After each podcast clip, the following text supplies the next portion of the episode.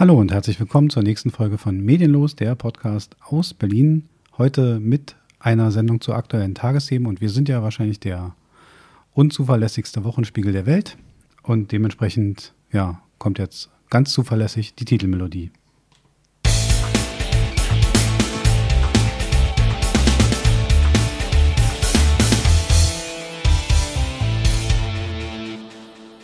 Ja, wir haben ein straffes Programm, wir haben viele Themen. Hm, ich habe gerade ein Déjà-vu, aber nee, eigentlich ein Déjà-Ekut, ne? Also ja, ja. kam mir eben gerade bekannt vor. Kam dir bekannt vor? Ja, ich habe es abgewandelt. um es zu erklären, wir hatten eine kleine technische Panne und die ganze Begrüßung gab es schon mal. Und äh, ja, die war vorher auch nicht besser. Also äh, war gut. War ja, ja, ja, danke. Prima. Danke. Ja, mir gegenüber der wunderbare Marc Domagalla. Danke gleichfalls. Ja, der unbekannteste Hammerwerfer aller Zeiten. Genau. Und ja, wir Du hast auch mal Hammerwurf gemacht. Ja, das war noch schlechter, kann ich sagen. Das war noch schlechter. War so ungefähr wie deine Inline-Skate-Karriere.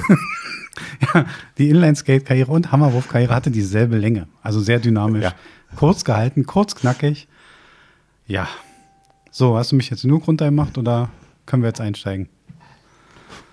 Gut. Alles, alles gut, ist keiner zu Schade gekommen dabei. Wie schadenfroh jemand mir gegenüber jetzt lacht. Aber wir wollen ernste Themen machen. Da ja, passt okay, jetzt, okay, ich möchte ein bisschen okay. mehr. Ja. Hm. Haben wir uns jetzt? Ja. Sehr gut. Erste Thema. Ich, du wolltest ja keine Reihenfolge oder möchtest du jetzt doch eins vorschlagen? Nö, nö, nö. Fangen wir mit dem Oder ersten. überrasch mich. Ja, das wird sicher lustig. Ich habe die Themen geschickt. Nein, aber wir fangen mit dem ersten Thema an. Und zwar, mein erstes Thema, meine Notiz lautet, Xavier entschuldigt sich. Xavier Naidoo hm. hat erst Lieder gesungen, dann hat er aufgehört mit Singen, dann wurde er Querdenker Mhm. Dann hat er die Bundesrepublik nicht mehr anerkannt.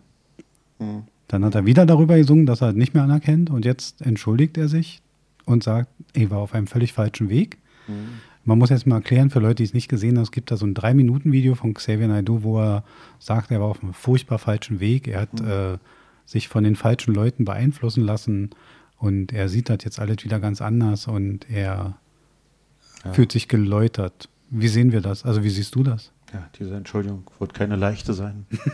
genau. Diese genau. Entschuldigung genau. wird steinig und schwer. Ja. Aber jetzt also, ja, es, ist, es ist lächerlich, weil wenn, wenn, man das alles vorher schon immer von ihm gehört hat, wie er ähm, mit Tränen in den Augen da äh, seine äh, Parolen da. Die Adrenochrom-Kinder, die äh, befreit wurden. Ja, ja, ja. Also es war herzzerreißend. Ne? Und also dann weiß ich nicht, was man. Äh, ja, das ist genauso wie, wenn man sagt, wer einmal lügt, dem glaubt man nicht. Also, äh, Jetzt könnte man sagen, jeder hat eine zweite Chance verdient. Ich bin. Ähm, ja, kann er ja machen. Aber er kann es nicht in drei er, Minuten abtun. Kann, kann er meinetwegen Entschuldigung sagen und dann, äh, aber er braucht jetzt nicht zu erwarten, dass er äh, ähm, weiterhin so im öffentlichen Leben äh, jetzt Friede, Freude, Eierkuchen weitermachen kann. Also ja, das ist genau der Punkt. Er hat jetzt dieses Thema mit den Querdenkern und mit diesen ganzen Telegram-Kanälen und so. Das ging ja über zweieinhalb Jahre. Und mhm. da ist eine drei Minuten Entschuldigung jetzt äh, steht nicht gut im Verhältnis. Ja. Ähm, ich glaube auch, da muss mehr kommen. Vielleicht ist es ja so, vielleicht war er auf der falschen Ebene unterwegs, vielleicht äh, äh hat er sich da vergaloppiert, das kann passieren. Ähm, wie, man, wie ist er denn aber auf die neue Ebene gekommen? Ja, das hat wohl der Ukraine-Krieg ausgelöst, weil seine Frau ist ja Ukrainerin und die Ukrainerin, äh, mhm. jedenfalls, das soll wohl viel in ihm bewegt haben, sagt er ich habe mit ihm da nicht mhm. weiter drüber philosophiert. Ich, auch wenn es jetzt sehr lächerlich klingt, ich grinse jetzt gerade so ins Mikrofon, weil, weil ich finde, genau dieses Thema, erst macht er zweieinhalb Jahre die Existenz von einem Kleinen und mhm. erzählt von irgendwelchen Adrenochrom-Kindern, dem Nichtbestand der Bundesrepublik Deutschland, dem, dem Unsinn der Masken, der Nichtexistenz vom Coronavirus und, und, mhm. und. Und jetzt sagt er plötzlich, ja, April, April, ich habe mich irrt. Hm. Kann, ja, kann ja sein. Also ich mach's gar nicht schlecht, aber. Oder es, äh, ist, ist er jetzt auf den Trichter gekommen, weil genau die gleichen Leute, die die äh, Sachen vertreten haben, die er vorher vertreten hat, jetzt aber auch der Meinung sind, äh, dass äh, Putin keinen Krieg führt? Und jetzt ist er doch ein bisschen betroffen? Und naja, also. ich finde, was, was man sofort gemerkt hat, die Reaktionen darauf waren ja von den üblichen Verdächtigen, also von, von Michael Wendler, dem wahrscheinlich schlechtesten Politologen aller Zeiten, und, und äh, Attila Hildmann, dem vegansten Koch. Mhm. mit den größten Steuerschulden aller Zeiten. Also es waren ja die üblichen Verdächtigen. Die haben aber auch gleich so reagiert und haben gesagt, ja, er ist halt äh, ein Verräter und er ist halt. Also die haben ihn gleich richtig niedergemacht und haben, haben da richtig hart drauf reagiert. Also es scheint ihnen allen nicht zu passen. Ähm, jetzt muss man mal dazu sagen, ich glaube, ich kenne Xavier Naidus Kontostand nicht, aber ich glaube, er verkraftet drei Jahre ohne jegliche Musik auch nicht so gut. Nö. Er ist aus allen Formaten rausgeflogen. Ja. Er, hat halt, er kann gar keine Gageneinnahmen gehabt haben und im Gegensatz zu Attila Hildmann hat er auch nicht angefangen, irgendwelche Prepper-Pakete zu verkaufen.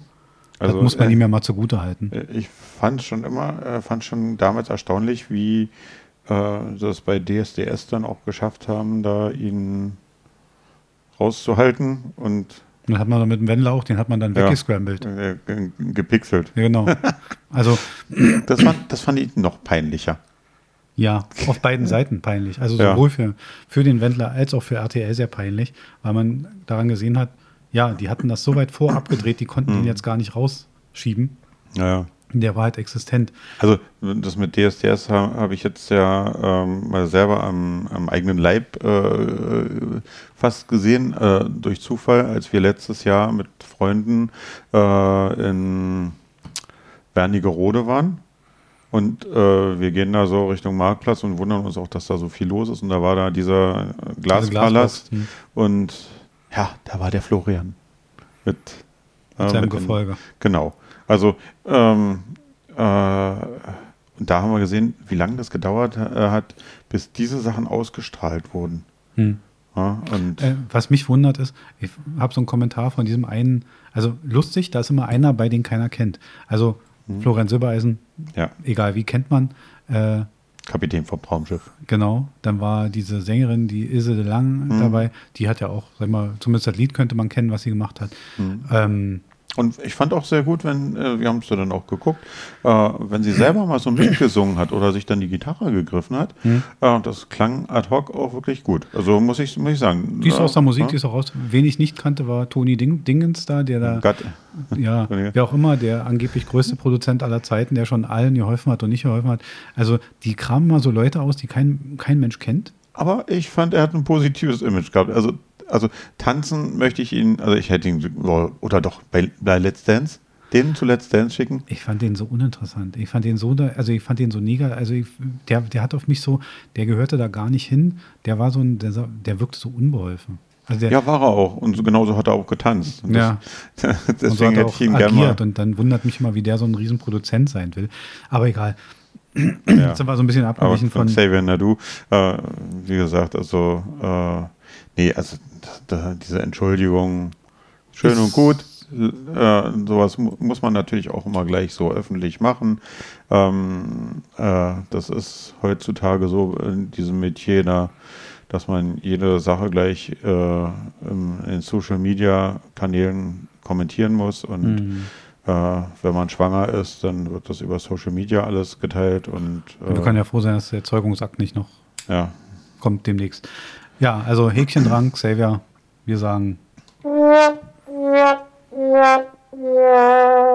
das war nichts mit der Entschuldigung. So, kommen wir zum nächsten Thema. Nächstes Thema, meine Notiz heißt, Scholz führt nicht. Ähm, Wurdest du schon von ihm irgendwie mal eingeladen oder er, er darf mich ja nicht mehr blocken. er, er darf dich nicht mehr blocken? Nein. Nein, das dürfen Politiker im führenden Ämter nicht mehr.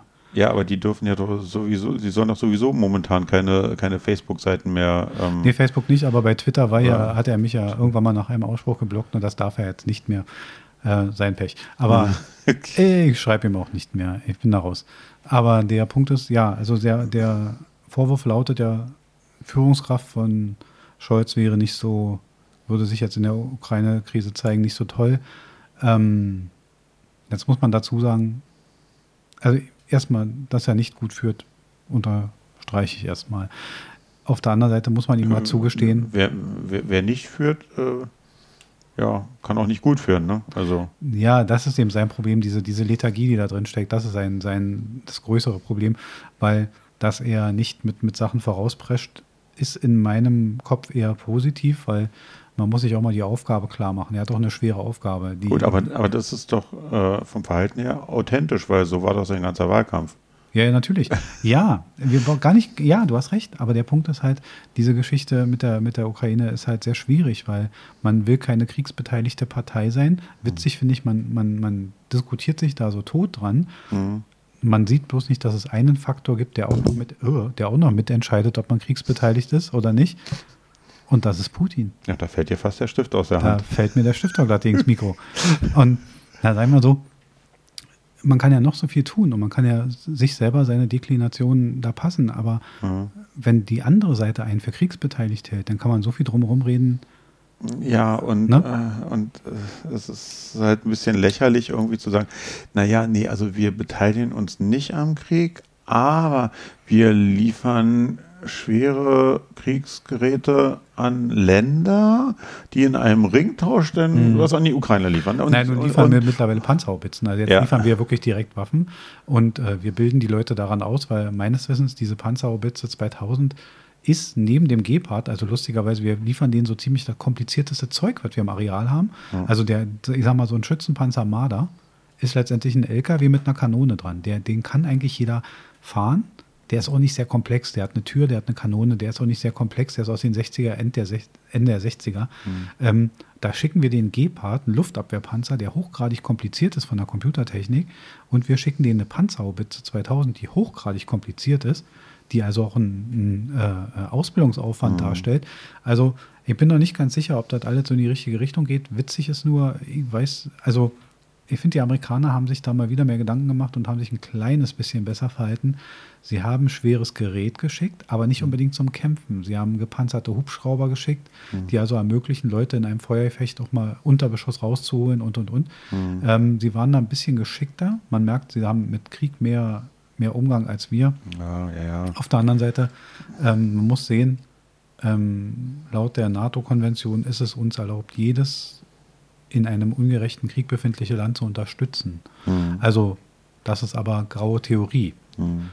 Ähm, was, was, hältst du denn für taktisch sinnvoller, äh, dass man einerseits sagt, wir liefern so und so viel von dem und dem und dem und dem und dem mhm. ähm, und bilden äh, die äh, Ukrainer darin aus, und, also besser das so zu sagen äh, als Abschreckung oder ähm, es nicht zu sagen, damit der, ähm, äh, der Gegner ja auch nicht weiß, äh, was, was alles so an Bewegungen stattfindet. Ja, das ist Unsinn, weil, weil die, die nachrichtendienstliche Arbeit jetzt im Hintergrund kocht. Also hm. ähm, die Nachrichtendienste sind wahrscheinlich da das höchst ähm, ja, höchst aktivste Werkzeug derzeit. Ähm, ob man denen was da jetzt, ob man jetzt verrät, was man denen rüberschickt oder nicht, sie kriegen sowieso mit an den Transporten. Wir haben Satellitenüberwachung. Man kriegt keine acht Panzerhaubitzen transportiert, ohne dass es jemand mitkriegt. Die stehen auf Bahnwaggons. Also, also ist richtig, aber man muss, muss ja nicht immer gleich alles schon verraten. Ja, ich weiß, was du meinst, aber das, das ist relativ müßig. Das ist so ein kleiner Winkelzug, den man machen könnte. Der würde aber nicht viel auslösen. Ich hm. halte das für, also kannst mal sicher sein, das wird wahrscheinlich über Bremerhaven gehen. Hm. Jeder, der schon mal in Bremerhaven war, kennt diese Verlade Häfen, wo dann das Militärgerät steht, auch von den Amis und so weiter. Ähm, ja, aber ich meine. Da parkt der Satellit drüber zurzeit. Ist, ist es so wie beim Säbelrasseln, dass man halt auch so ein bisschen dick auf, auf dicke Hose macht und äh, sagt, wir, wir schicken das alles drüber, damit der Gegenüber weiß? Oder ist es, ist es unklug? Das ist ein Teil davon wahrscheinlich, weil ich glaube, ähm, ich glaube, die russische Militärführung hat sich diesen Krieg ein bisschen anders vorgestellt dass mhm. sie so auf Widerstand stoßen, dass sie, dass sie sich so schwer damit tun. Ich glaube, die Soldaten sowie die Militärführung haben sich das ganz anders gedacht. Mhm. Und jetzt stehen sie an diesem Stahlwerk Mariupol. Ich glaube auch nicht, dass der die Ukraine erobern wollte, bleibe ich bei. Da hätte er anders rangehen müssen, bleibe ich von, von vornherein dabei. Äh, es geht um diesen Zugang zur Krim, es geht um, um, um wahrscheinlich um diesen, um diesen Gürtel da unten, den er befahrbar machen wir von Landseite aus. Ähm, auf der anderen Seite, das hätte er leichter darstellen können und warum man sich jetzt da um dieses Stahlwerk so ewig rumscharmützelt, mhm. auch eine sehr merkwürdige Geschichte. Ähm, also kurz gesagt, der, der taktische, also die haben sich das anders vorgestellt und mit, mhm. äh, im Grunde für dieses Szenario, ohne dass ich jetzt großer Kriegsexperte bin, äh, die Panzerhaubitze liefert ihnen eine Möglichkeit aus der Entfernung um die 20 Kilometer mhm. äh, Abwehrfeuer zu generieren ähm, sozusagen auf gewisse Punkte zu sorgen, dass man sich da nicht sammeln kann. Also aus strategischer Sicht, glaube ich, ist das eine gute Variante. Ob das im Nachhinein sich dankt, ich glaube nicht, dass nach diesem Krieg uns die Ukrainer noch so sehen wie vorher? Hm, weiß ich nicht. Wir kommen nicht ganz umhin, die russischen Waren komplett verzichtbar zu machen, noch nicht. Hm. Selbst wenn wir es machen, wird unser Leben deutlich teurer. Wie lange die Leute das gerne mitmachen, sei auch mal dahingestellt. Also dieses ganze Ding hat ganz schöne Folgen. Ja, ja, das ist klar. was, was an Verzweiflung nach Verzweiflung riecht, ist, dass, der, dass da oft die Atomkeule in die Hand genommen wird. Also ganz oft wird Mhm. immer so in so einem Nebensatz, wo, wo sich viele, also ich habe letztens einen Podcast mit Richard David Precht gehört, wo er meint, ja, offen hätte der noch nie von einem Atomschlag gesprochen. Aber auf der anderen Seite sagt er mal so, naja, ähm, es kann dahin führen, es könnte sein, Mhm. das und so. Das sind natürlich Hinweise darauf, nicht, dass man es vorhat, aber man möchte natürlich die Drohung so latent Mhm. stehen lassen. Naja, also äh, ich muss auch sagen, ähm, ich habe letztens auch mehrere ähm, Talkshows gesehen. In der einen, da war Gysi mit dabei. War auch wieder sehr interessant. Ich mag ihn sowieso gerne äh, reden hören. Ja, Ne? der Rhetoriker. re- äh, Gar keine Frage. Hm. Da kann sich jede Partei, würde sich jede Partei freuen, wenn sie so einen Rhetoriker äh, in der Partei hat. Mhm.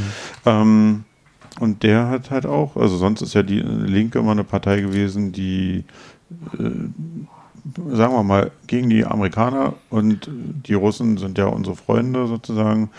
Ähm, ja, und auch äh, Gysi war jetzt also ein bisschen äh, distanzierter und hat auch die Lage meiner Meinung nach besser jetzt eingeschätzt. Und auch ganz interessant war, äh, was ich gehört habe von Sarah Wagenknecht, die dann auch ganz klar zugegeben hat, ja, äh, ich habe meine Meinung geändert, ich habe verkehrt gelegen. Mhm. Ähm, und sie hat gesagt, dass Putin ein irrationaler äh, Mensch ist und das macht es natürlich äh, sehr, sehr gefährlich so. Also irra irrational in den Entscheidungen, die jetzt getroffen werden oder getroffen werden könnten.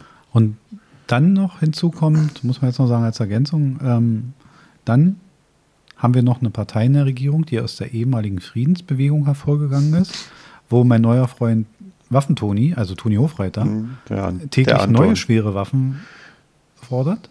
Ja, Also, also die, die, man hat ja das Gefühl, also man ist ein bisschen verwundert, wie eine Partei, die aus der Friedensbewegung hervorgegangen ist, plötzlich so kriegsfreudig ist. Ja also äh, man, ich, man, man ist, äh, ich, ich denke immer so dran, ihr wart ja, glaube ich, auch bei Dr. Strange äh, Ja, im, ja. im Kino.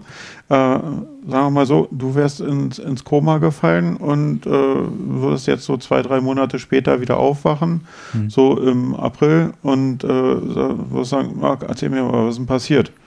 Und ich wir am und, und, ja, und ne, Putin äh, greift die Ukraine an und äh, die, die Grünen wollen schwere Waffen. Waffen. Und du würdest dir denken, in welchem Paralleluniversum, in welchem Multiverse bin ich hier gerade? Ja, er wird wahrscheinlich sagen, friert mich wieder ein. Genau. Also, äh, ich, nee, er ist wirklich, er wird, wird da Probleme mit haben. Und ich verstehe es auch nicht ganz, wie man da so, so kriegswild plötzlich, also ob der Geschichte der Partei, und ich glaube auch nicht, ob das dem Zusammenhalt der Partei viel hilft, aber wir hatten diesen Vorgang schon mal. Wenn du dich erinnern kannst, wir hatten äh, den, den Jugoslawien-Konflikt und wir hatten äh, schon mal so, so Geschichten oder, also, weißt du, wir hatten schon mal die Geschichte, zum Beispiel, äh, der Jugoslawien-Konflikt war groß besprochen. Hm, Dass zur selben Zeit Hunderttausende in Ruanda starben, hat keinen interessiert. zu weit weg, ja. Genau. Und da geht es nämlich manchmal um, äh, unser, und auch das, äh, da zitiere ich jetzt mal aus, auch aus dem äh, Podcast Lanz und Precht, äh, äh, sehr interessant übrigens, hat, äh, hat Markus Lanz gesagt, die Nachkriegsgeschichte der Bundesrepublik basiert auf zwei Füßen. Und zwar, diese, der eine Fuß war nie wieder Krieg Hm. und nie wieder Auschwitz. Leider wird eine in einer Kriegs- und Krisensituation eine der beiden Säulen immer verzichtbar. Weil, und das mag jetzt komisch klingen im Zusammenhang, aber im Jugoslawien-Konflikt zeigte sich das. Man hat die Kriegsseite hingenommen, aber den Genozid in Ruanda verschwiegen. Hm. Und hier wird es wieder so ähnlich. Wir werden eine Entscheidung treffen müssen. Also hier ist es wieder so, wir werden die, den Angriff auf, auf das ukrainische Volk nicht tolerieren können, Hm. aber am Kriegsapfel werden wir knabbern. Das Hm. wird so sein. Wie, es geht, wie will, man, wie will man sich da raushalten? Man kann, wir können nicht eingreifen. Und hinzu kommt vielleicht auch nochmal ein Thema, bin ich auch sehr interessiert. Ähm, Putin empfindet es als Provokation, dass Finnland darüber nachdenkt, in die NATO einzutreten. Ich meine, die, die Antwort von Finnland finde ich gut und richtig, so wie, wie, wie der gesagt hatte. Ähm, das ist der Aktion zu schulden, die von Russland auskommt. Genau. Weil Nur deswegen sind wir darauf gekommen, dass wir jetzt beitreten wollen. Kalt runtergebrochen, kalt runtergebrochen. Er hat eine, mit, mit Militär eine Grenze überschritten, eines souveränen mhm. Landes. Wer sagt, dass er das bei dem Land macht und bei dem nicht? Mhm. Und die Finnland-Position, natürlich rucken sich jetzt, man hatte, und geostrategisch wieder so ein Thema, das ist eine sehr fein zu betrachtende Geschichte. Finnland und Schweden waren die neutrale Position zwischen diesen Grenzen. Mhm. Schweden will auch. Und Schweden ne? möchte jetzt auch, weil die sagen, wenn der erstmal da reinläuft, mhm. bremst der nicht ab. Mhm. Dann steht er plötzlich bei uns in der Haustür. Und, ich, und, und, dabei wollten sie doch eigentlich, äh, wollte Putin doch eher erreichen, dass die Ukraine äh, genauso neutral wie die Schweiz und äh, Finnland und Schweden äh, bleiben eigentlich, ne? Selbst, ja, das wäre ja auch aus einer, ab einer gewissen Verhandlungsposition machbar gewesen, aber über mhm. den Punkt ist man einfach drüber. Ja, ja. Auf der anderen Seite äh, bleibe ich dabei, ich glaube, wir haben es in der letzten Folge schon mal gesagt, wir hatten schon mal dieses Thema, das wird uns auch eine Weile noch begleiten. Ähm, weder für einen EU-Beitritt noch für einen NATO-Beitritt bringt die Ukraine irgendwelche Voraussetzungen mit. Und mhm. um jetzt mal, wir teilen jetzt immer so in Aggressor und Angegriffenen. Ja, ein paar Körner haben, können sie schon in die Waagschale werfen. Ja, auch nicht ja. mehr. Aber der Punkt ist, der, der Punkt ganz wichtig ist, wir dürfen, wir können uns jetzt im Prinzip, man darf die Ukraine auch nicht großartig verklären. Mhm. Es ist ein, ein hochkorruptes System. Mhm. Es ist ein, ein, ein Land mit Regierungsschwierigkeiten. Es steht jetzt so stabil da, weil es in dieser Angriffsposition ist, aber im Grunde ist es ein sehr wackeliger Kandidat, sowohl wirtschaftlich mhm. als auch, als auch äh, äh, im, im Sachen ähm, Regierungsfestigkeit und mhm. sowas. Also da gibt es viele Mängel und die bringen noch lange nicht die, die Voraussetzung mit, dass sie in, in die EU oder in die NATO könnten. Mhm. Ähm, aber ähm, ich habe nur gestern gehört, dass aber ich habe da nichts weiter äh, gefunden oder gehört, was daraus geworden ist, dass angeblich gestern Scholz mit Putin telefoniert haben soll. Ja, dass so eine Geschichte mir jetzt öfter kommen. Ähm, keine Ahnung. Ich hab das, ich hab, wie, wie, läuft so ein Gespräch ab? Nee, Tag, es gibt ja. Tachchen, wie geht's dir? Wladimir, weiß. Hm? Ähm, und Krieg läuft. Hm. Aber ja, es ist, ist, sicher jetzt sehr grotesk, darüber zu philosophieren. Ähm, ja, es gibt ja diese Drähte zwischen den, hm. zwischen den Regierungen. Ähm, ja, ich, ich, ich, ich kann es ja gar nicht sagen, ich kann dir darauf gar keine gute Antwort geben, wie ich mir das vorstelle. Hm.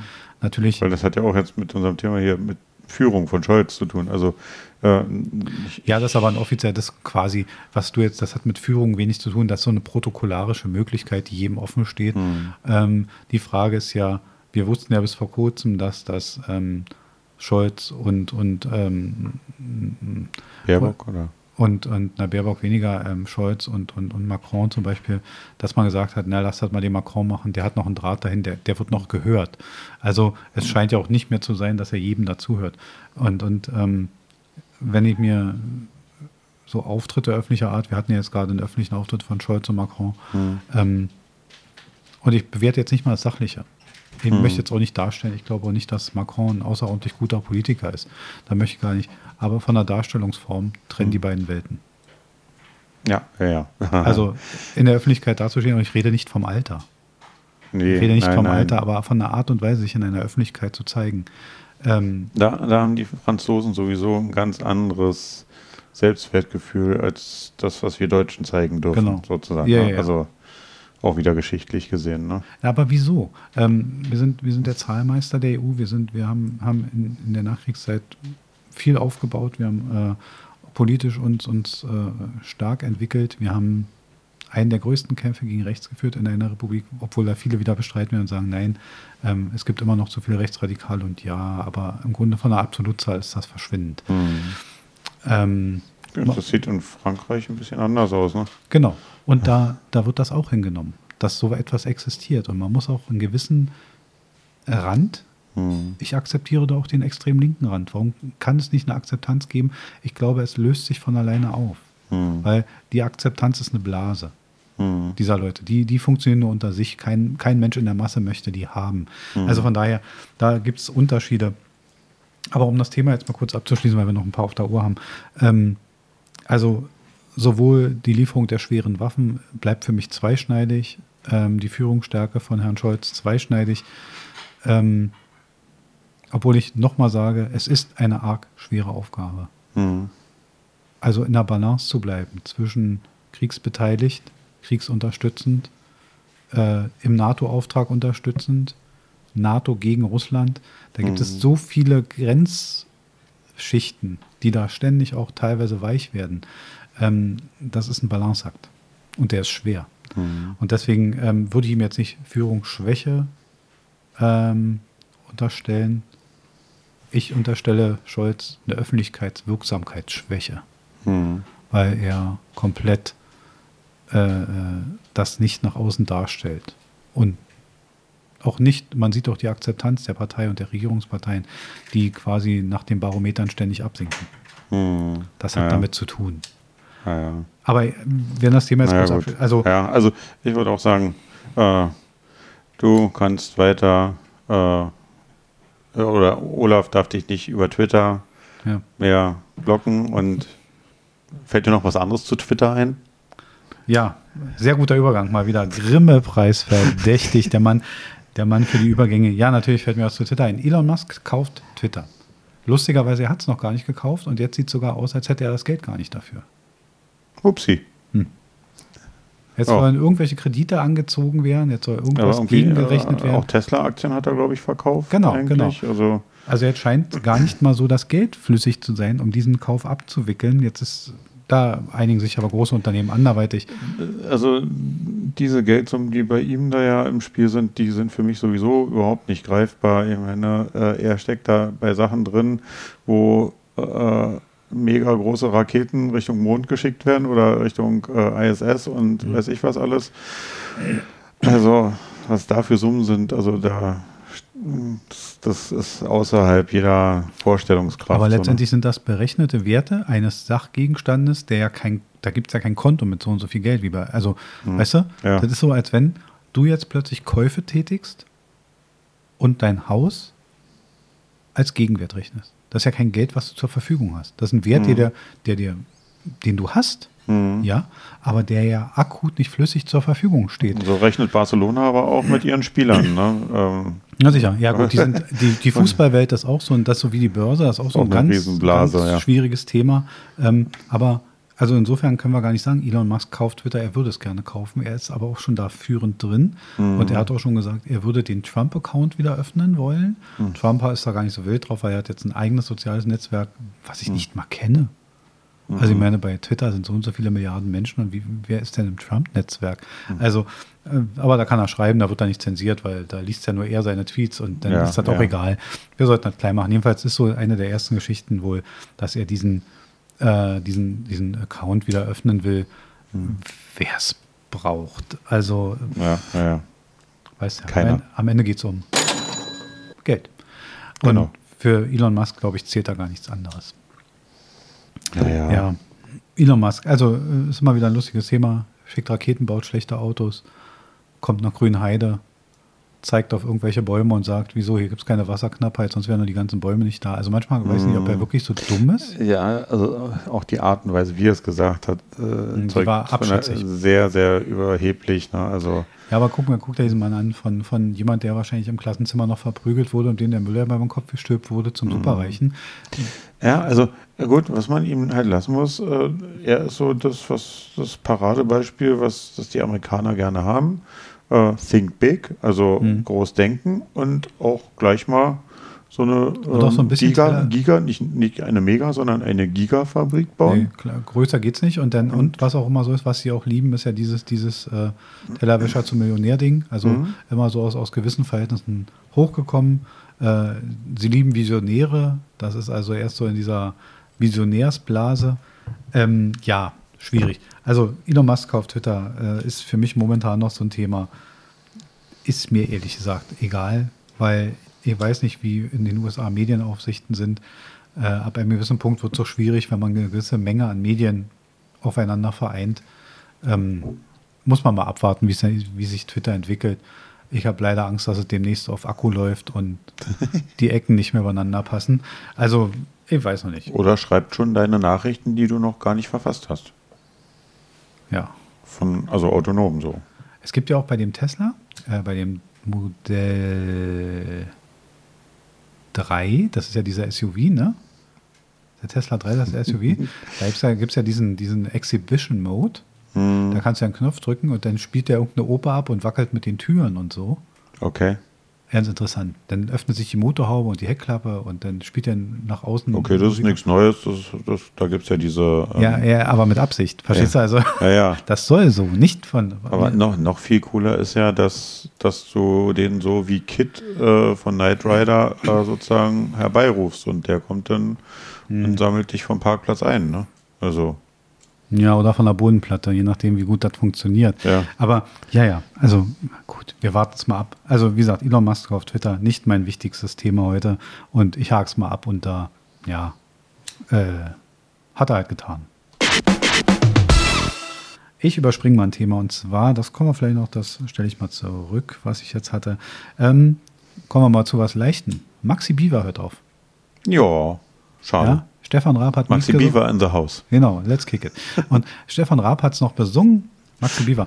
Ja. Hat, hättest du im Hut, wie lange sie da war? Wie lange? Ja, wie lange die das gemacht hat als Wetterfrau? Also ich glaube, war sie eine der ersten, die, ähm, ich glaube, sie hat es von Anfang an gemacht. Ne? Fast von Anfang an, seit 92. Also sie hat 30 Jahre lang jetzt die ja. Wetterfrau gegeben, hört jetzt auf. Ähm, wohlverdient, kann man sagen. Sie war ja schon lange liiert Richtung äh, Kanada, soweit ich weiß, hat dann ein paar. Ja, und will jetzt irgendwie ein bisschen durch die Welt schippern auch. Und genau, und möchte jetzt dann ihren, ihr restliches Leben in Kanada bei ihrem Partner verbringen.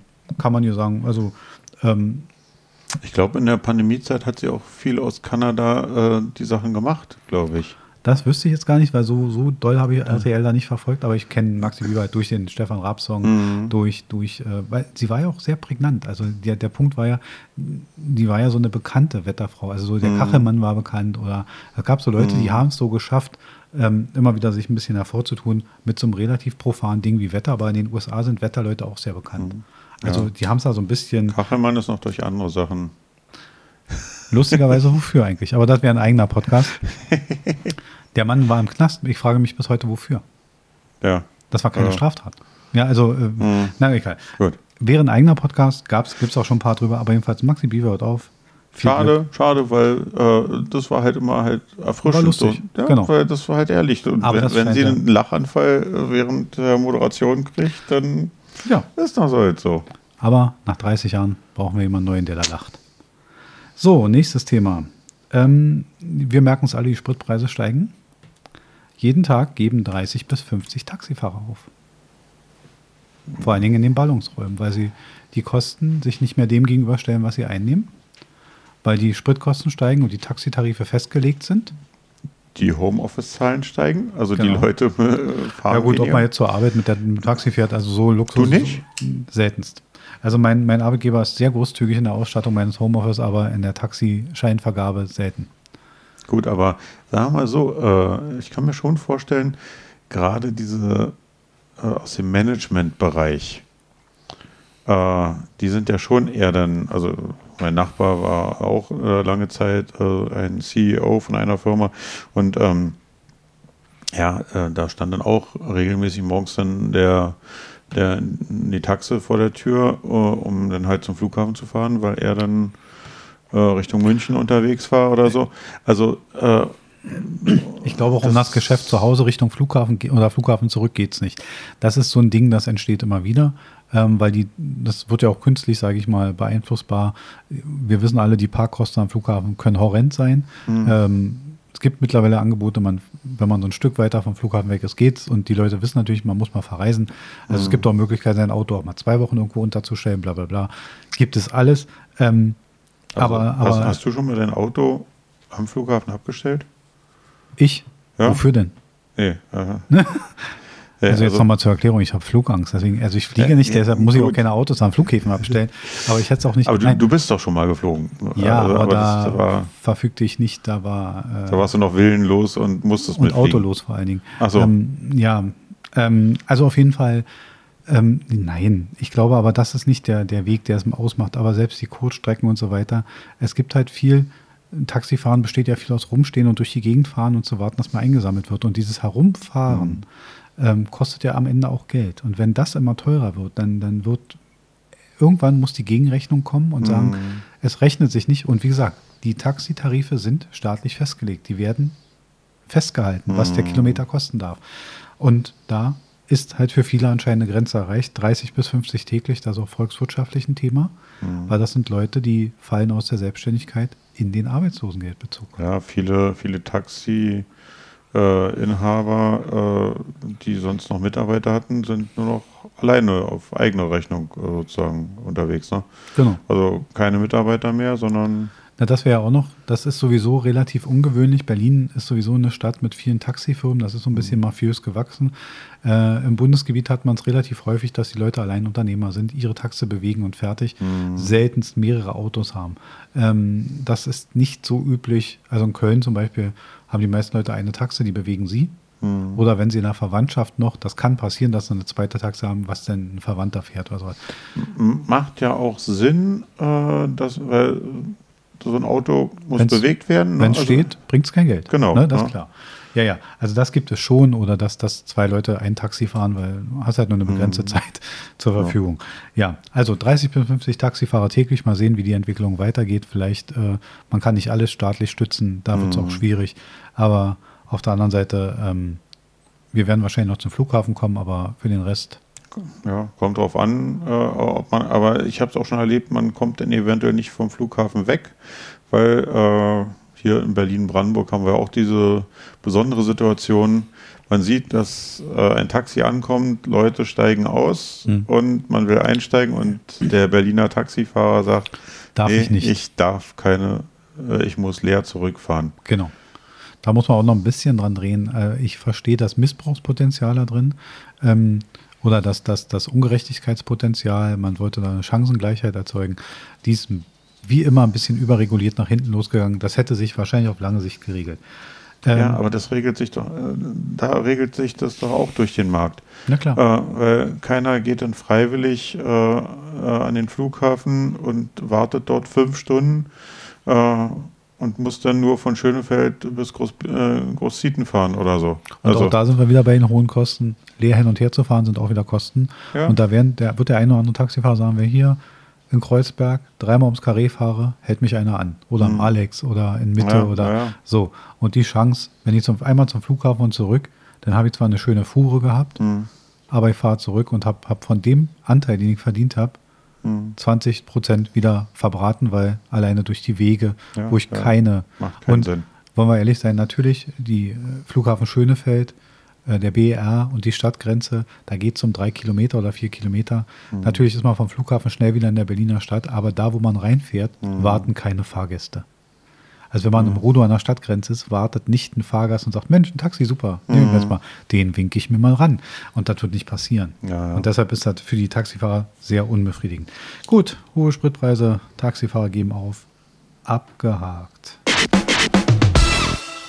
So, jetzt springe ich noch mal ein bisschen, weil ähm, Michael Ballack war in der Höhle der Löwen. Hast du das mitbekommen? Hm, nee irgendwie ein. Als, als, äh, als, als äh, Finanzier oder als. Nein. Nein, als Vorstellender eines Produktes. Mit einer Firma, die er irgendwie unterstützt. Okay. Und das ging um irgendein biologisches, abbaubares Reinigungsmittel. Ich habe es nicht gesehen, ich habe nur die Diskussion danach. Hm. Der, das Highlight war, dass die dieses Reinigungsmittel dann in Wasser aufgelöst haben und getrunken haben, um zu zeigen, dass es wirklich unschädlich ist, bla bla bla. Ähm, meine Frage war, Wäre Michael Ballack nicht in der Lage, selber so ein Unternehmen zu unterstützen, wenn er es wollte? Sieht es gar nicht so gut aus? Oder warum hm. geht er zur Höhle der Löwen? Gut, Oder hat er ja mit dem Unternehmen eigentlich gar nichts zu tun und hat sich bezahlen lassen, dass er da hingegangen ist? Mag auch sein.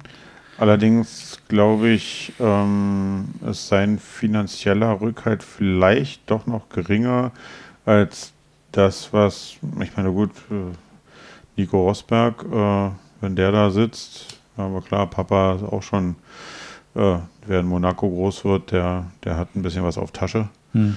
Ähm, ja, aber ich, ich glaube, da ist er vielleicht doch noch eine Nummer kleiner als diese Großinvestoren. Hm. Ja, also die Frage war, oder das war eigentlich auch, auch ein Kurzthema, wie ich denke.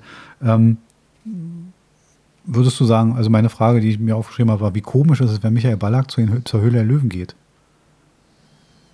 Hm. Das, also hättest du das Wort normal im Kopf oder komisch? Ein bisschen komisch schon, weil ja. äh, wenn, dann würde ich halt auch denken, äh, dass Michael Ballack, also wenn es jetzt in irgendeiner Sache gewesen wäre, wo er aktiv mitgewirkt hat, hm. Das kann ich sei, gar nicht einschätzen. Sei, sei, es aus irgendwelchen Hintergründen, so wie sein, sein Sohn ist ja ums Leben gekommen mhm. und wenn er sich damit irgendwie beschäftigt hatte, äh, um so wie damals die, ja, wie heißt die Jörg Steiger Stiftung, mhm. äh, da ging es ja darum, äh, Sohn ist ums Leben gekommen und danach äh, hat die Familie sich dafür eingesetzt, dass wir eine einheitliche 112 und 110 irgendwie sowas mhm. haben. Ne? Mhm. Also dass, dass aus so, so einem Interesse ähm, man sich damit reinhängt. Und, das hat aber ähm, wohl nichts damit zu tun. Ja, ähm, das, deswegen, also das, insofern schon ein Stück weit komisch. Hm. Ja, oder ist halt ein Best Buddy äh, ja. und der sagt, du, so äh, ich kenne hier den Michael Ballack und dann. Den nehmen wir mal mit. Nehmen wir mal mit. Und dann läuft halt mit der, mit der Finanzierung. Okay, haken wir ab, weil es irgendwie jetzt kein potentes Thema. Ist mir nur so als Frage, ich habe mich wirklich gefragt, wie komisch ist eigentlich, dass der da hingeht. Aber, aber gut, vielleicht hat er, ähm, ja, ich bin denke mal, der hat äh, genug Geld, aber es ist nicht so viel, äh, dass er so ohne weiteres zweistellige Millionenbeträge irgendwo sagen kann, ja, da, da, darum da mache ich gleich mal was. Da geht es so, ne? manchmal um 500.000 und ja. eine Beteiligung oder so. Aber egal, lassen wir es mal so hingestellt. Vielleicht war auch der Werbeträger. Ist legitim, wenn er das machen möchte, ist das in Ordnung. Vielleicht braucht er ja auch Geld und ähm, ist insolvent ja. und hat Angst, dass er in London irgendwo im Knast landet. Da kommen wir auch noch zu. Ähm, aber aber äh, ja, äh, möchte ich jetzt nicht als Brücke nutzen. Ich würde aber auf der. aber war nicht schlecht schon wieder, ne? War gut, war gut. Ich habe aber wir bleiben jetzt. beim Thema komisch und merkwürdig. Da kann ich dir, okay. kann ich dir versprechen. Wir bleiben jetzt beim Thema komisch und merkwürdig, nämlich. Wir waren doch schon bei Scholz, also. Ja, der ist mehr komisch, aber weniger merkwürdig. Okay. Aber bei komisch und merkwürdig kann ich dir was mhm. anbieten. Und zwar letztens äh, gab es in einem Interview von Harry Weinfurt die Harry Aus Weinfurt. Harry Weinfurt.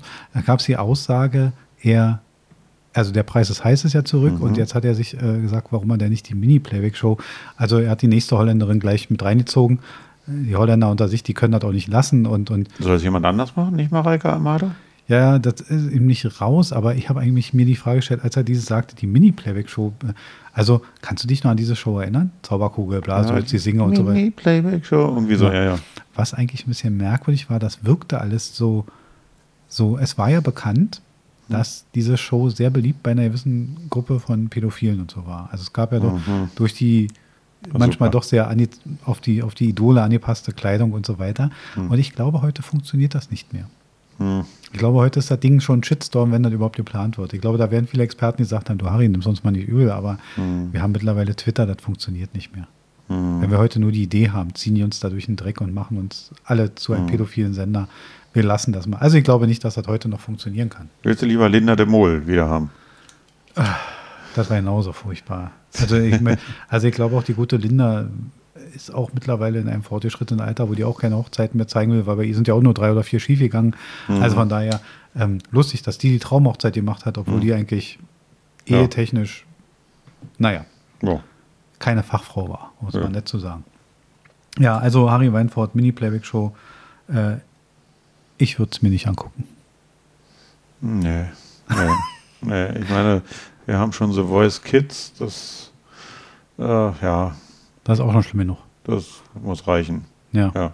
Weißt du? Das ist nämlich unser, unser Statement. The Voice Kids muss reichen. Ja, jetzt haben wir noch so ein paar Restthemen. Du hast schon eins angeschnitten und nehmen wir es einfach auf. Ähm, Bobbele ist im Knast. Hm. Ähm, alle sind ganz empört, teilweise ja. traurig, teilweise empfinden sie es als ungerecht, teilweise als zu hart. Mhm. Ähm, wie, sag mir mal ganz kurz deine Meinung dazu. Also, Bobbele muss vor Gericht. also, so wie, wer war denn das, der hat gesagt, also, egal was ist, ähm, als Tennisspieler äh, war er klasse. Ähm, ich bin damals auch nachts aufgestanden, um bei den US Open extra seine Spiele zu gucken. Ähm, war damals auch total Tennis begeistert. Ich habe es nicht selber gespielt, groß, aber ähm, also Tennismatch, wenn, wenn Boris Becker gespielt hat ähm, und Steffi Graf, so also die, diese Zeit war natürlich mega hier in Deutschland. Ähm, verglichen mit den heutigen deutschen Spielern schaffen, schaffen die nicht diesen Hype, den, den die damals geschafft haben. Aber das muss man zu sagen, der Hype wurde nicht ausgelöst durch, durch die, die Persönlichkeit, sondern wirklich durch diesen, diesen unerwartbaren Sieg in Wimbledon. Ne? Und dann noch mhm. von einem 17-Jährigen. Wobei er war in dem Jahr davor ja auch schon weit gekommen und nur eine Verletzung hat die ihn gestoppt. Also mhm. äh, so, so ganz, also für die Leute, die die Tennis verfolgt die, haben zu der Zeit. War, ja. war der nicht ganz unbekannt. Ne? Nein, natürlich nicht. Und auch also äh, man, man erinnert sich noch und komischerweise, warte mal, das war, ich glaube, ich war 14 oder so. Mhm. Ich bin gar nicht, müsste jetzt nachsehen, das Jahr nachsehen, wann er den mhm. ersten Wimbledon-Sieg hatte. Ähm, ich war, glaube ich, 13 oder 14. Ich habe dieses Spiel auch gesehen, lustigerweise, das Finale. Und ich kann mich auch noch an dieses Ass erinnern, diesen letzten mhm. Aufschlag, den der schon tausendmal im Fernsehen gezeigt wurde, wo die Hände hochreißt und so. Also tennismäßig ähm, brauchen wir uns da nicht unterhalten. Komischerweise ist mein, meine Empfindung aber, ähm, das ist halt schwierig, wenn du in einem jungen Alter plötzlich so viel Geld verdienst. Mhm. Ähm, wenn du plötzlich so hoch schießt in deinem, in deinem, und du bist noch gar nicht reif. Und wollen wir ehrlich sein, ich glaube, von geistiger Reife ist Boris Becker augenscheinlich schon immer ein bisschen weiter weg. Ja, also insofern äh, ist es eher so vom Typ her, wo viele auch so noch den Mutterinstinkt haben und sagen, oh, der arme Junge äh, tut einem eigentlich irgendwie leid. Äh, also, Aber er hatte ein gesundes Elternhaus. Man wundert sich eigentlich und er hatte, als er noch, man, man kann sich Leute, die früher da schon da waren und so ein bisschen verfolgt haben, als er noch Peter Bosch und Ion Tiriak um mhm. sich herum hatte, ähm, ich glaube, die hatten zu der Zeit alle Hände voll zu tun, den im Zaum zu halten. Ja. Also, aber, aber also ich glaube jetzt gar nicht mal, dass der damals so schon äh, ein wilder Teenager war, sondern Doch. Er ist doch mit 18, ja, ja, doch, er hat sich doch, da hat doch seine Mutter, es gibt ja diese Geschichte, er hat sich ja damals diesen Porsche 959, diesen Versuchsträger, wo es ja nur 200 mhm. Stück von gab, äh, den kaufte er sich ja, er konnte sich ihn auch locker leisten, mhm. war gar kein Problem. Ähm, und seine Mutter empfand dieses Auto als zu schnell für mhm. ihn. Und wo sie auch recht hatte, er war Fahranfänger. und, und, ähm, und, hat dieses Auto, glaube ich, für 50.000 Mark oder für 100.000 Mark verkauft. Also er hatte aber einen Wert von über einer Million, weil es halt ein Versuchsträger war. Okay. Und, und äh, empfand schon damals, also ähm, da gab es schon diese Geschichte. Also aber immerhin hat er auf Mama gehört. Nee, Mama hat den so verkauft, einfach so. Also so. da war nicht viel mit Hören. Aber, so. aber ähm, das Ding ist ja, also irgendjemand läuft, hat wahrscheinlich in seiner Garage einen Porsche 959 stehen, wo als erster ähm, Fahrzeugbrief Boris Becker steht. Obele, der wird ja. wahrscheinlich irgendwo in einem Museum gelandet sein oder mhm. in einem privaten Museum. Ähm, jedenfalls, also von geistiger Reife mag er mal ein bisschen weg gewesen sein. Er war auch wahrscheinlich zu sehr seinem Genuss und seinem Leben mhm. zugeneigt sowohl auf der Frauenbasis als auch auf der Geldbasis, weil mir wird nicht klar, ich meine, der, der Mann hat, man, irgendjemand hat es mal versucht, oder ich habe mal eine Summe gelesen, 230 Millionen Mark, 240 mhm. Millionen D-Mark, die da eingenommen worden sein können. Und da sind noch nicht mal alle Werbeverträge erfasst worden. Du, und äh, ganz ehrlich, also äh, ich bin froh, wenn ich meine Steuererklärung äh, abgeschlossen habe und abschicke zum Finanzamt. Ähm, ich in seiner Position hätte da auch null Überblick äh, über diese Finanzsachen, wenn ich auch noch so intensiv äh, einem, einem Job nachgehe. Ja, der, der körperlich anstrengend ist, wo du nicht, nicht nachlassen kannst, wo du eine Einzelperson bist. Also er musste die Leistung bringen. Hm. Nicht in irgendeinem Team, nicht in einer großen Firma, wo, wo, wo man nur irgendwo Präsident, CEO oder sonst was ist. Ich glaube aber, er hat es danach verkackt. Er hat genau, er hat sich danach als ja. Geschäftsmann gesehen und das war er eben nicht, weil ihm Erfahrung fehlte, Geschick fehlte. Er ist ja furchtbar, ich glaube, er hat in Stralsund vielleicht ein Autohaus, ne? ein Autohaus, ein Mercedes-Autohaus gehabt oder hat es noch. Ähm, er hatte, er hatte Mercedes, diverse, ne? er hatte, er hatte diverse, ja, Mercedes-Autohaus, er hatte diverse ähm, ähm, ähm, ähm, Kooperationsverträge mit Online-Anbietern damals, mit AOL, kennen wir alle und so. Bin ich schon drin oder was? Genau. Und, und also er hat ja gewisse Sachen gemacht, die wären auch, er hat mit PokerStars.de äh, äh, eine Kooperation gehabt. Also er hat, er hätte ja gewisse Sachen durchaus auf den Teller haben können. Ja klar, die Leute sind ja auch an ihn rangekommen. Ja. Also er, er, er war ja, wie gesagt, wir reden jetzt über ihn, obwohl der schon seit Ewigkeiten aus dem Geschäft ist. Hm. Ja, also wir reden jetzt nicht äh, über einen Michael Stich Hm. äh, oder einen Michael Westphal, der war damals auch, äh, Hm. den, den kennt heute keiner mehr. Ja. Äh, ja, Er ist schon Name und, um, umso, und er ist auch in, in, Großbritannien gro- hoch anerkannt. hm, Also ja. haben wir die Folge gesehen von Top Gear, von der Autosendung, wo er da als Stargast war. Also der wird da bejubelt. Die, Groß, die Briten lieben ihn. Ja, ist auch, er, ist ja. auch ein, er ist ja auch tenniskundig. Er ist ja auch nicht dumm. Er- Also er hat Nee. so sein Fach. Und das Witzige fand ich, die haben mal in einem Interview, haben sie mal gefragt, ja, hier, äh, ähm, in einem Spiel, und da ging es irgendwie um den Davis Cup, 1900 knips mich tot, im Spiel gegen, weiß weiß ich, irgendeinen Spieler genannt. Und der hat gesagt, Mhm. ja, kann ich mich noch dran erinnern. Und dann hat er gesagt, ja, da gab es so eine Szene wie, und dann, dann nannte er einen Vorfall und dann hat der Boris Becker so gesagt, ja, das war irgendwie beim Stand von 3 zu 4 und er hatte Aufschlag und äh, er hat so, Mhm. Also- er, also er hat ein ganz detailliertes Wissen über seine Spiele Ja. und, und da war schon faszinierend, da ich dachte, das hat ja, das ist ja unglaublich und dann, also der ist schon tenniskundig und der kann auch was, auf, aber wir kommen, wir sind ja auf ein ganz anderes Thema gekommen. Ähm, er ist jetzt, im, er ist jetzt im, im Gefängnis, er ist wegen Insolvenzverschleppung äh, verurteilt worden. Mhm. Ähm, Insolvenzverschleppung ist ein Thema, das fliegt ja in Deutschland auch um die Ohren.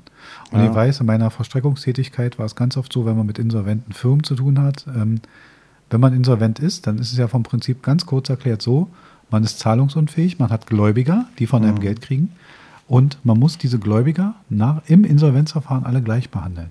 Mhm. Das heißt, wenn man 100 Euro in der Hand hat und man möchte seine Gläubiger bedienen und man hat 10 Gläubiger, kriegt jeder 10 Euro. Mhm. So, man kann nicht sich aussuchen und sagen, ich nehme jetzt Gläubiger XY, dem schulde ich genau 100 Euro, Mhm. dem gebe ich dir zurück, bin ich ein Gläubiger los. Das darf man nicht. Das ist Insolvenzverschleppung. Man bevorzugt dann Oder auch nicht sagen können, ach, äh, meine Frau kriegt noch erstmal 50 Euro oder mein Sohn. man ne? behält seinen Eigenanteil und der Rest wird verteilt. Und Ja. der Punkt ist, und das ist in Deutschland, das da, war ist er, ich, da ist er, glaube ich, viel zu leichtgläubig. So, äh, nach und er hat gedacht, er, in Deutschland hätte er sich vielleicht rausmummeln können. Da hätte er vielleicht einen Richter gefunden. Äh, Also, obwohl Insolvenzverschleppung ist kein Spaß. Nee, da gibt es wenig. ich hier auch nicht. Wirtschaftsrichter sind kein Spaß und ich weiß, wie gesagt, selbst in meiner Tätigkeit in der Vollstreckung, wir haben oft darüber diskutiert, wie wir damit umgehen, selbst da als, als mittelbare Behörde. Mhm. Ne? Also selbst da haben wir diskutiert, wie wir damit umgehen, um uns nicht in irgendwelche Bedrängnis zu bringen. Also es ist ein schwieriges Thema, aber da war er deutlich zu naiv und er ist eigentlich auf etwas, also man muss im Insolvenz seine gesamten Werte angeben, Mhm. dem Insolvenzverwalter. Die hat er aber nicht im Überblick, das kannst du mir nicht sagen. Ja, und er hat wahrscheinlich auch Sachen gar nicht als Wert gesehen. So Ja. ein Pokal, ein Tennisschläger, dass Mhm. das einen Wert darstellt. Aber im Grunde muss man sagen, Eine Besenkammer oder weiß ich was. Ne? ja, also man muss sagen, da geht es halt um, um, um Kleinigkeiten, aber da ist er auch viel zu naiv rangegangen. Und jetzt ist er vor einem Gericht gescheitert. Mhm. Die Richterin hat das nicht als lustig empfunden und hat ihn verurteilt zu zweieinhalb Jahren. Tatsache, er wird nach 13 Monaten wohl rauskommen können. Ähm, seine Verwandtschaft, Ex-Frauen, diverse, haben jetzt, Mhm. also sind da ganz betroffen. Ähm, Angela Ermakova hat sofort gepostet, dass, äh, dass er sie noch mal nach, um Geld gefragt hätte. Ne? Genau.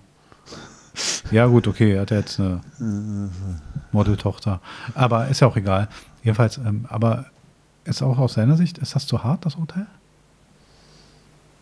Ja, also ich finde es halt immer schwierig, äh, wenn ich dann sehe, äh, dass irgendjemand äh, wegen Totschlags äh, auf Bewährung freikommt. Äh, da ist ein Mensch gestorben. Und andersrum hast du jemanden, so wie Becker oder ähm, hier Uli Hoeneß, ne, die halt wegen Finanzvergehen, die, die ja trotzdem auch abgezahlt werden müssen. Also es ist ja jetzt nicht so, dass er ins Gefängnis geht und äh, dann äh, nichts mehr zahlen muss. Nee, nee. Also die Forderung bleibt ja bestehen. Na sicher.